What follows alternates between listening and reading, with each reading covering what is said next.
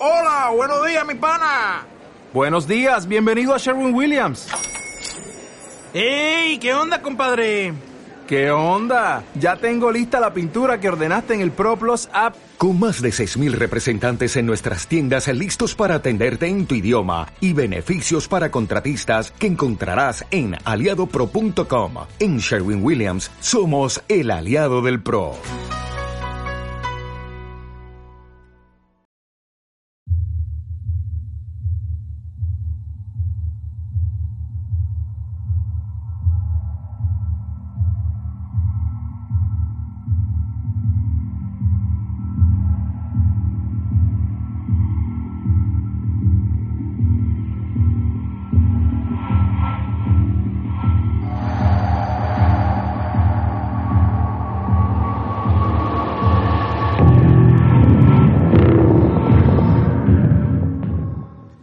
Hola y bienvenidos a un nuevo programa de Outcast PM, un podcast que forma parte del magazine que distribuyo a través del Masterfeed que emite todos los programas publicados de la red por momentos cada mes más o menos y que es spin-off de series por momentos en un programa donde iremos comentando cada episodio y donde contrastaremos lo publicado con los cómics con lo emitido por la cadena Fox en España.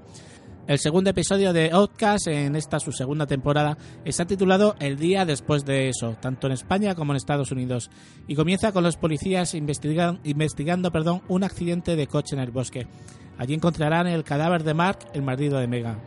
Tras la cabecera del programa, el agente Giles se presenta buscando a la propietaria de una cartera que encontraron en el sótano de la lavandería que vimos la temporada pasada junto a Kyle. Evelyn es otra poseída a la que intentan forzar a decir dónde se encuentra Sidney. Esta escena donde Kyle vuelve a dejar claro que lo que se necesita es saber quiénes son y de dónde vienen, nos da paso a un sótano donde vemos por primera vez esta temporada a Sidney, que no se encuentra muy bien precisamente, y donde esa tos que le hace escupir ese líquido negro parece que va a acabar con él. Megan, por otra parte, comienza a deambular por la casa donde se encuentra, pero las visiones la están volviendo loca. Hay sangre que aparece por el suelo y en sus manos al tiempo que desaparece sin más. Una vez Kyle ha ido a recoger las cosas de su cuñado al depósito de cadáveres, vemos como una escena terrorífica nos lleva a ver cómo desenvuelven un cuerpo, de algo que no sabemos qué es, pero que claramente no es ser un ser humano, o por lo menos no lo aparenta, y que tiene grapas en la boca o está cosido, y con todo su interior lleno de líquido negro. Esa espeluznante imagen nos dejará viendo cómo esa sangre gotea de la mesa de autopsias llegando al suelo. Un nuevo misterio que la verdad es que nos deja con ganas de saber mucho más de ello. En cuanto al alcalde, este no sabe ya cómo quitarse de encima a Giles y le propone que se jubile y que se dedique a su familia. Pero el sheriff no cede, sabe que esto tiene que resolverlo y que si lo deja en manos de otro quedará enterrado en un expediente escondido en el fondo de un cajón. Esa escena en la comisaría nos da pie a la visita de Patricia a la cárcel donde se encuentra el reverendo y donde éste declara su culpabilidad con la desaparición de Aaron, su hijo. Espero que ya de una vez termine este círculo en el que el reverendo está metido y le den un papelito que sea realmente útil en esta serie o por lo menos que se vaya a su casa y se dé una ducha y se cambie de ropa porque ya no sé cuál de las dos es la que hace más que me, que me esquella tanto este personaje. Seguimos por varias escenas más que no nos llevan a ninguna parte hasta volver a la morgue. Allí aparece de nuevo y bien vestido Sidney, quien destapa el cuerpo ese que habíamos visto tan raro y le pone la mano encima con bastante temor.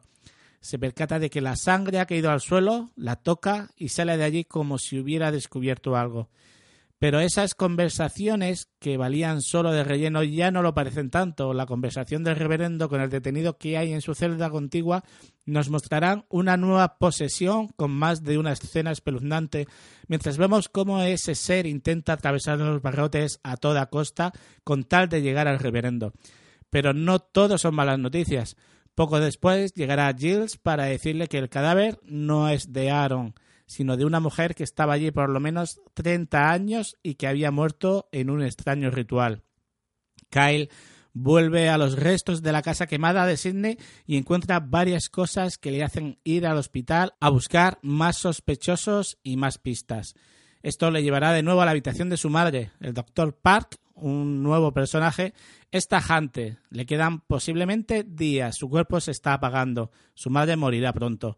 Sus sospechas comienzan a ir al médico que cuida a su madre y evidentemente que el actor que interpreta al médico no sea otro que se trate de Hon Lee, que hacía de Job en Banshee, hace que, que, bueno, pues no tardará mucho en demostrar de qué está hecho cuando poco después intenta reventarle el coche con él dentro. A falta de casi 10 minutos del final, vemos con un plano desde arriba cómo el cuerpo que había en la morgue es el de una mujer.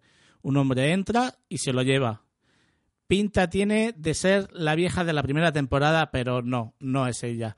Ya os lo aviso. El capítulo terminará con Megan en un muelle con los anillos de su matrimonio con Mark mientras el cuerpo de este es incinerado. Ella se deja caer al agua del lago en lo que parece un baño purificante cuando la vemos dejarse llevar por la profundidad del lago. Pero ese intento de suicidio no acabará como tal. Un brazo la saca de allí y nos dejará con una conversación entre Sidney y el Dr. Park, un par de pullitas de uno al otro mientras vemos como Sidney termina susurrándole al oído a un herido. Un herido que tiene parte de la cara quemada y cuyo pelo parece ser pelirrojo. ¿Es este quizás Aaron, el hijo de Patricia? Dos episodios de esta temporada y Outcast sigue el, mismo ritmo que su predecesora sin nada que coincida de momento con lo publicado, algo que a mí me parece cojonudo. Capítulos lentos, con muchas tramas al mismo tiempo y sin cerrar cabos, añadiendo más misterios aún si cabe y dejándonos con ganas de mucho más. Esperemos que puedan ir cerrándolos todos y que no se nos atraganten. Con esto terminamos el episodio de hoy de Outcast PM. Espero que os guste y que nos oigamos próximamente con el próximo capítulo de la serie o con cualquiera de los otros programas que completan el magazine por momentos. Hasta pronto.